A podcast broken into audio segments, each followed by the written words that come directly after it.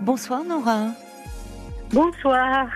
Et bienvenue euh, sur l'antenne de RTL. Merci Caroline de me recevoir. Merci beaucoup. Alors Nora, vous, vous êtes euh, préoccupée, pour ne pas dire inquiète, je crois, en ce moment. Très, que vous arrive très inquiète. Que vous Très arrive-t-il Alors, il m'arrive que hum, je suis divorcée depuis plus de 30 ans d'un d'un monsieur Oui. euh, avec qui j'étais mariée dans notre pays, avec qui j'ai eu deux enfants. C'est Oui. un monsieur qui était très, très violent, euh, qui Ah n'a oui. jamais travaillé de sa vie. C'est moi qui travaillais pour toute la famille. Euh, donc, j'ai eu un garçon et une fille avec lui. oui. Euh, il n'arrêtait pas de nous battre. Euh, en longueur de journée, euh, c'est-à-dire que la journée pour lui se passait euh, au dodo et puis le soir, il prenait la voiture qui était ma voiture pour aller travailler, pour aller faire la fête euh, sur la corniche, euh, etc. avec ses amis. oui. Euh, donc euh, beaucoup de violence, beaucoup de d'agressivité, beaucoup de d'alcool, beaucoup de de, de, de shit. Oui. Euh, oui. beaucoup d'amis qui ne valent rien du tout, qui restent chez moi jusqu'à pas d'heure alors que mes enfants ont besoin d'aller à l'école le lendemain. Je vous parle de ça dans les années 70. Oui, oui. Et euh, finalement, pour vous dire, pour vous décrire un petit peu le, le, le taux de violence, euh, c'est un, un, un soir où il s'était battu sur la corniche. Oui. Il est rentré à la maison avec la voiture et comme les clés de la porte de la maison étaient avec les clés de la voiture, il a laissé la voiture en marche pour monter chercher un couteau à la maison. Et pour ne pas perdre de temps, oui. et comme il s'est aperçu qu'il n'avait pas la clé pour ouvrir la porte, qu'elle était avec le trousseau de, de voiture, Oui. il a défoncé la porte. Je Oh n'étais pas là, j'étais à mon travail. Il a défoncé la porte, il a pris le couteau.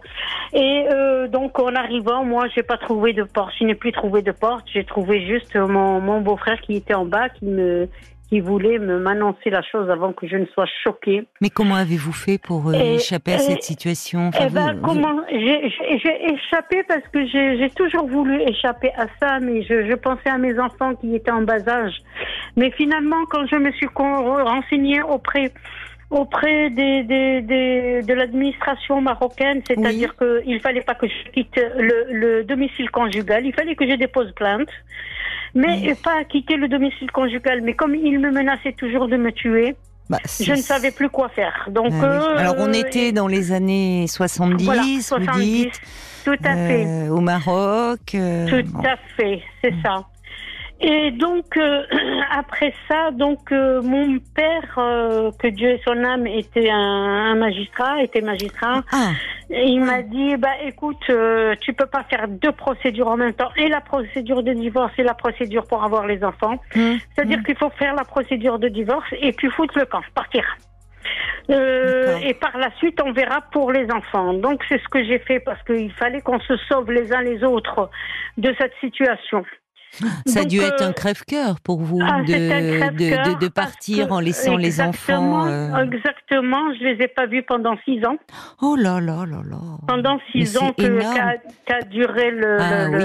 le- la Oui. procédure de divorce. Oui, il ne pouvait pas quitter le voilà le territoire euh, tant que Euh, vous n'étiez pas quitté. officiellement divorcés, vos enfants. Non, non, Mais non, alors qui s'en est occupé pendant Eh ben, ces six écoutez, années ce sont ses, ses parents à lui qui se sont occupés Oh là là. parce qu'ils ils voulaient pas les donner à, à mon père. J'avais plus de mère, moi j'ai perdu ma mère quand j'avais six ans. Mon père les a réclamés, mais ils ont refusé de, de lui donner. Donc euh, entre entre temps, il est parti, euh, il est parti aux États-Unis. Il les a laissés chez ses parents. Il est parti aux États-Unis.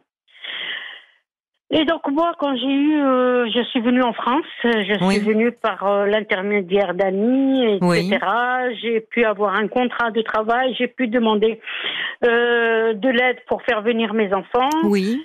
Euh, mais lui n'a jamais voulu me laisser prendre les enfants. Et euh, donc, euh, une fois qu'il est parti aux États-Unis, euh, euh, sa, sa maman est morte. Sa maman, lui, est morte. Il restait plus que le Oh là grand-père. là, oui, alors euh, le grand-père ne pouvait plus s'en occuper. Puis, euh, il m'a appelé pour me dire euh, fais le nécessaire et viens prendre tes enfants. Oui, parce qu'il finalement, il, n'avait aucun désir de s'en occuper et d'en prendre soin. C'était juste pour euh, vous faire du mal. Et voilà, tout à Et fait. comment ils ont vécu cette période, vos Alors, enfants? ils ont très mal, très Oui. mal, surtout surtout ma fille, elle a très mal vécu. Ils, étaient, en bas âge, vous me dites. Ils étaient en bas âge. Et puis euh, ma fille, euh, ce que me dit euh, aujourd'hui, que j'ai l'impression qu'elle me le reproche, c'est qu'elle a fait la boniche, qu'elle a fait le le, ah, le tampon, le tampon entre les, les grands-parents et, et, son frère, parce que bon, son frère arriva à un âge adolescent il voulait sortir et tout. Donc elle faisait le tampon, elle faisait le ménage pour pas qu'on qu'on lui dise quoi que ce soit, etc. Donc elle a fait la boniche hmm. pendant ces six ans. Et donc moi, dès que j'ai pu euh, obtenir un contrat de travail, j'ai demandé. Euh, oui. J'ai demandé un regroupement familial. Oui. Que j'ai obtenu. Mes deux enfants sont arrivés. Euh, j'ai inscrit mon fils dans une école dentaire et puis euh, comme j'avais un bon boulot au Maroc, euh, donc j'en ai profité ici. C'est comme ça que j'ai eu rapidement, rapidement un contrat de travail parce que euh, on ne trouvait pas de personnes qui connaissaient bien le travail. J'ai travaillé dans le transport international de marchandises. Ah oui. Et qui connaissaient les, douanes au Maroc, etc. Ah oui, oui. Euh, finalement, euh, ça a été un atout pour euh, trouver du travail dans ce domaine. Voilà, ça a été un atout. Sauf, sauf que pendant ce temps-là, moi, je faisais croire, je lui faisais croire parce que il m'a cherché partout avec des menaces de me tuer. Bien sûr, je sais qu'il en est capable. Et il est parti unis et pendant six ans aux États-Unis il n'a rien fait. Pendant ce temps-là, bon, mon, mon fils, euh, mon fils a un petit peu, on va dire, mal tourné. Euh, il est tombé malade à cause de, de substances euh, illégales qu'il a prises. Donc il a, il a, déjà il était très dépressif à l'origine, très très dépressif. Donc il a fait ce qu'on appelle une, une, une comment on appelle ça? Ah, Je ne peux pas vous aider parce que je ne sais pas de, bah de quoi vous voulez parler. C'est un problème psychique? C'est un problème psychique, oui. Une, bouffée délirante? Non, des bouffées délirantes, oui, parce qu'il sortait, je ne le trouvais plus. Et il se baladait en plein hiver à moins de degrés avec un t-shirt. Il ne savait plus où il était. Il dormait dans des voitures. Et pendant deux, trois jours, euh, il se réveillait et puis il retrouvait le chemin de la maison et puis il revenait. revenait. Et donc, donc euh, suite à ça, je l'ai emmené ici à, l'hôpital Sainte-Anne. Oui, d'accord. Euh, bien fait. Hmm. Et puis à Sainte-Anne, ils ont dit qu'il fallait qu'il soit absolument hospitalisé. Oui. Donc il a été hospitalisé à Maison Blanche dans le 77. Oui. Euh, et, et, là-bas, on m'a donné le diagnostic. Euh, je croyais que mon fils droguait et tout, mais bon, dans mm. ces documents, il n'y avait pas de trace de drogue, aucune trace de drogue. Mais il faisait une, euh, une dépression maniaco-dépressive. Ah oui, d'accord.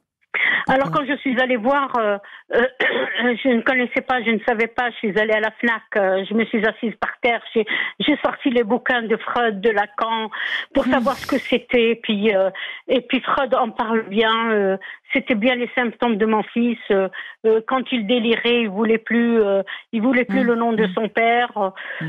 il voulait retourner à la religion. Il, il, y, a, beaucoup de, de, symptômes dont parlait Freud dans cette dans cette maladie qu'on appelait avant les folies. Aujourd'hui, c'est des non. avant, avant, on parlait de psychose maniaco-dépressive, effectivement, et maintenant on parle de troubles bipolaires et que l'on peut traiter et bien stabiliser. Comment va-t-il, votre fils, aujourd'hui? Eh bien, écoutez, il est il est plus avec moi. Il ne euh, voulait pas rester au Maroc. Il ne voulait pas rester en France. Donc, il est rentré au Maroc. D'accord. Il est rentré au Maroc depuis 98. Euh, ah oui. J'ai beaucoup, beaucoup galéré parce que son médecin m'a dit que tant qu'il ne comprendra pas qu'il faudra qu'il prenne ses médicaments, son traitement, euh, vous allez, vous allez passer des sales moments. Mm. Et effectivement, les délires. Euh, et puis son père depuis les États-Unis euh, m'appelle pour me dire ouais, mon fils n'a pas besoin de ses médicaments et tout. Moi, je suis son médicament, c'est parce qu'il n'a oh rien fait aux États-Unis, comme il n'a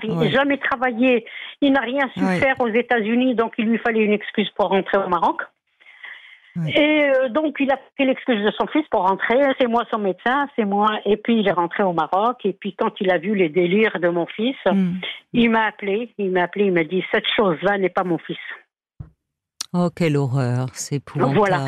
Oh Alors j'ai dû, j'ai toutes mes économies sont passées là-dedans. Oui, Il ne il ne dormait plus, il, euh, il était persécuté, il entendait des voix. Ce qui est terrible parce qu'en fait, ça se, ça se soigne bien, les troubles bipolaires. Et, enfin, il y a des traitements adaptés. Les gens, quand ils sont bien stabilisés, peuvent mener une vie tout à fait normale.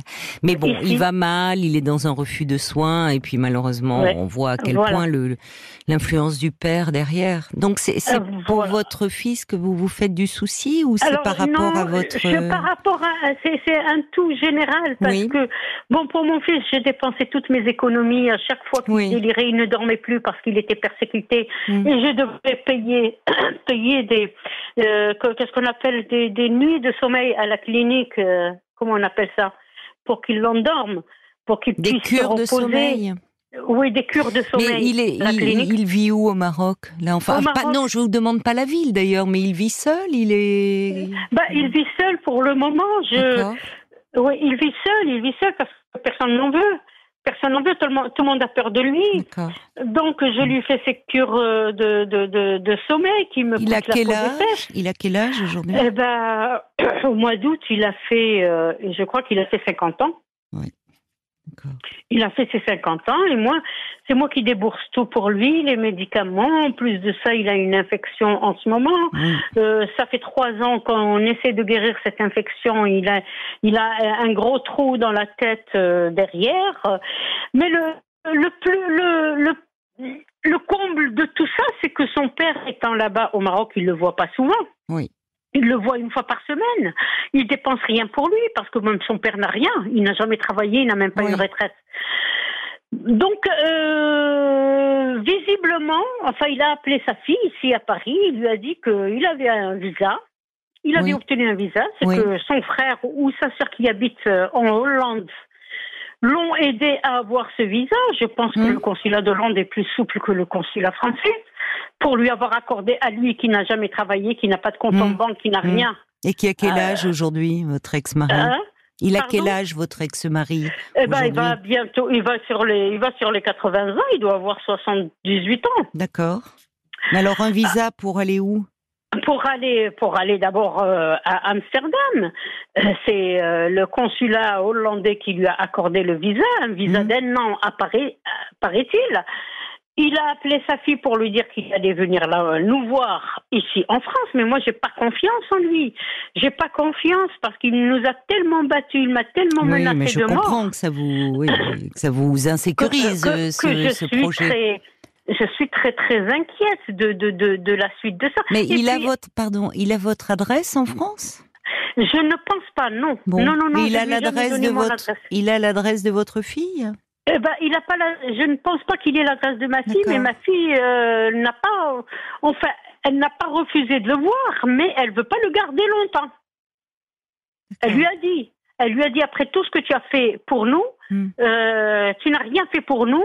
Hmm. Euh, je n'ai plus de famille, je n'ai plus rien. Maintenant, si tu veux passer voir les filles, parce qu'elle a deux petites filles, soi-disant qu'il veut voir ses petites filles, hmm. quelle est elle-même sa raison de, de, de vivre maintenant Parce qu'il a jamais. Euh, c'est moi qui ai entretenu mes enfants depuis qu'ils sont nés. Mais oui, je, j'entends cela, oui. Vous vous êtes battue comme une lionne, oui. voilà. tout au long de votre vie, oui.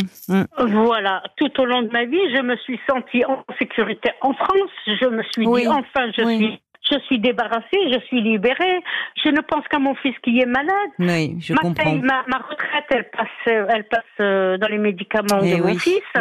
Alors moi, je voudrais savoir comment il faut faire pour me protéger, parce que moi, je veux pas le voir, ce mec. Non, non, mais. Bah alors déjà, vous pouvez. Euh, vous habitez dans la même ville que votre fille? Non, non, non, non, Bon, déjà, vous pouvez dire à votre fille que vous ne souhaitez pas euh, qu'elle communique votre adresse à son père, parce que elle, c'est sa fille. Euh, bah, elle a vécu, enfin, je veux dire, euh, ça reste son père. elle a vécu à un moment donné chez les grands-parents paternels. Enfin, vous hmm. voyez, bon. Oui, c'est ce que je me dis. Elle est, elle est en couple, votre fille? Elle, est, elle est divorcée. Elle, a deux petites filles. D'accord. Mm. Bon, donc euh, elle met des limites, elle l'accueille, mais parce que c'est ah, bon, c'est son choix, elle est adulte, mais en mm. revanche qu'elle ne donne pas votre adresse, mm-hmm. voilà, vous ne le souhaitez mm. pas et que vous ne souhaitez pas avoir de contact avec lui. Maintenant, euh, il, vous me dites qu'il approche des 80 ans c'est plus non plus euh, l'homme que que vous avez connu, avec qui oh vous étiez en oh, couple quand il n'avait pas 30 ans. Ça ne veut pas dire. Oui, pardon. C'est toujours le même. Il a toujours été droit, maigre et sans une gramme de graisse. Oui. Et la tête, elle tourne très bien. Oui, oui. Ce que je veux dire par là, Nora, c'est que euh, malgré tout, euh, euh, étant donné son âge, il n'a plus la même force physique qu'il avait quand, quand il avait 30 ans. Mhm. je ne dis pas qu'il. Contre une femme, oui, je pense que oui, il peut l'avoir. Moi, je pense qu'il est resté. Oui, enfin, vous êtes resté. Vous ne l'avez pas revu depuis tout ce temps je l'ai revu parce que, bon, moi j'ai été correcte. J'ai été correcte parce que quand j'ai marié ma fille, on a fait hmm. deux mariages parce que comme elle s'est mariée avec un Français, donc on a fait un mariage en France et pour hmm. tous ceux qui ne pouvaient pas avoir un visa pour venir assister au mariage, on a fait un deuxième mariage au Maroc et il était invité avec toute sa famille. J'ai dit après tout, c'est son père. Oui. C'est ben son père. Je comprends. Oui. Voilà. Et puis Et comment s'est-il comporté pendant le mariage? Pendant le mariage, il s'est bien comporté parce qu'il y hum. avait du monde, donc il n'avait pas intérêt à faire quoi que ce soit. Oui, mais Nora, vous ne pensez pas. Enfin, moi, je, je, comprends que cela vous enfin vous insécurise à nouveau. Hein, c'est on, vous sent replonger dans la dans la peur. Oui. Hum. Mais euh, ben parce que tout ce que vous avez vécu a été terriblement traumatisant et là c'est comme si ça ressurgissait. Je me permets quand même d'insister sur le fait que aujourd'hui c'est quand même un vieux monsieur. Euh, et, mm. que même si, d'accord, il est, il a toutes ses facultés, mais mm. s'il avait dû s'en prendre à vous, vous faire du mm. mal, il le fait à travers votre fils. Enfin, il n'aurait pas euh, laissé euh, s'écouler toutes ces années, puisque je vois sur votre petite fiche que vous avez fui le Maroc, vous aviez 28 ans, vous. Oui, tout à fait. Vous voyez, je pense qu'entre-temps, quand même, il n'est plus dans ce désir de s'en prendre à vous physiquement. Je ne dis pas, j'entends ce que vous laissez entendre, qu'il n'a pas changé, que vous ne lui accordez aucune confiance, et je vous comprends là-dessus. Mais je, quand je vous disais, ce n'est pas le même homme non plus que lorsqu'il avait, euh, je ne sais pas, 25, 30 ans ou 40. Euh, euh, je, je, je, enfin, faut aussi peut-être vous dire, il ne vient pas là pour s'en prendre à vous physiquement. Et de toute façon, si vraiment il voulait, euh, euh, enfin, déjà, il faudrait qu'il ait votre adresse, mais euh, si il cherchait qu'il par malheur, il obtenait votre adresse, qu'il cherche à vous joindre, quoi, vous pouvez euh, à ce moment-là euh, déposer une plainte, euh, voyez, contacter une association d'aide aux victimes. vous n'en êtes pas là. Main courante, une, main, courante, déjà. bon, mm. mais pour le moment, enfin, je, pense, je comprends hein, que tout est, est, réactivé, tout est ravivé, ça vous bouleverse, ça vous. Alors, Peut-être que vous pourriez, si, si cela aussi peut vous, vous rassurer, vous, vous rasséréner, euh, anticiper et, prendre contact avec une association d'aide aux mhm. femmes victimes de violences mhm. pour connaître vos droits, savoir si euh, il, euh, il était dans un comportement, enfin à nouveau vis-à-vis de vous harcelant, quels sont vos recours, mmh. voyez, ou peut-être pour euh, d'ailleurs euh, être un peu euh, accompagné et, et reparler de, de, tout cela comme vous le faites avec moi. Puisque finalement, vous avez été extrêmement courageuse, il vous a fallu euh, bah, fuir le Maroc, laisser vos enfants, vous battre pour retrouver un travail. Aujourd'hui, vous vous battez pour votre fils. Enfin, on sent que vous êtes quelqu'un de... Il y a, Vous avez du tempérament, une force de caractère, véritablement. Mais évidemment, là, c'est comme si vous étiez... Euh, aspiré en arrière et, euh, et à nouveau dans le traumatisme. Voilà. Voilà, voilà, tout à fait, tout à fait. Je suis même en train de vous dire, je suis même en train de calculer parce que je me dis s'il se pointe devant ma porte. Euh, comment je fais Comment je fais Heureusement, j'ai euh, un escalier de service que je peux hmm. utiliser, mais euh, je, suis en train de faire des plans, des plans de fuite. parce que je, ça me ça m'a traumatisé cette histoire. et puis je me dis, si c'était vraiment quelqu'un d'intelligent, parce que j'ai fait plusieurs demandes, mhm. plusieurs demandes à tous les nouveaux présidents qui sont qui sont se sont succédés. J'ai fait des demandes pour faire venir mon fils. J'ai supplié parce qu'il faut que je, je l'ai dit, il faut que je le soigne. Au Maroc, on ne soigne pas. On ne soigne pas. Et euh, j'ai fait des demandes qui, qui ont été refusées, refusées, mm. refusées. Alors je me dis que si c'est, son frère ou sa sœur en Hollande l'ont aidé pour avoir le visa, pourquoi ne l'a-t-il pas fait pour son propre fils qui est encore jeune et qui a besoin de se faire soigner oui, mais et qui a un avenir peut-être en Europe? Nora, euh, c'est votre fils qui a souhaité retourner au Maroc en même temps. Oui, mais il n'était pas dans son état normal. Je comprends, non, non, mais je comprends très bien. Mm. Mais il faudrait mm. que votre fils soit demandeur aussi. J'entends.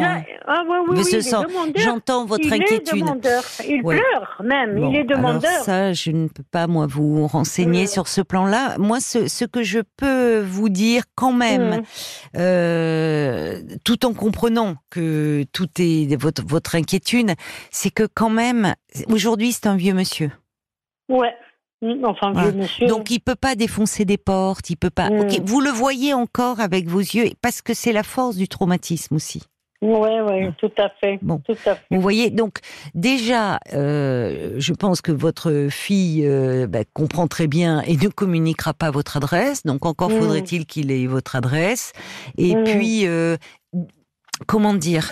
J'allais dire du temps à passer, mais on voit bien que quand on a vécu un traumatisme, c'est comme si ça s'était passé hier. vous, vous réagissez comme si ça s'était passé hier. mais entre-temps, euh, d'abord, vous êtes ici, vous êtes en France. Lui, euh, bah, il a considérablement vieilli. Et s'il avait dû, on peut penser, euh, s'en prendre à vous, il n'aurait pas attendu 50 ans pour le faire. Non, mais il n'avait pas l'occasion de me rencontrer aussi. Oui, mais bon. Il, aurait pu, il aurait pu. Il a preuve, il, demande bien un visa. Le problème, des visas, jusque-là, ben, je sais pas enfin, Il aurait pu, quand même. Son frère, son frère a accepté de, de, de, lui faire ça. Quel, quel, quel argument ils ont donné au consulat Oui, c'est ça. Venir. Vous... Voilà, mais c'était le, le, le blocage, c'était le visa. Bon. Moi, je, je pense que au vu de de de, de l'état au fond d'inquiétude et de, de l'angoisse que ça ravive chez vous, ça serait, je vous conseillerais de vous rapprocher d'une association euh, d'aide aux victimes dans votre région. D'accord. Vous pouvez, voyez, renseignez-vous. Vous pouvez dans les mhm. commissariats. Euh, il y a, euh, il y a des, enfin des, c'est affiché. Euh, vous pouvez mhm. regarder aussi sur internet parce qu'il y a mhm. des antennes euh, pour euh, dans les dans les régions euh, pour les femmes victimes de violences.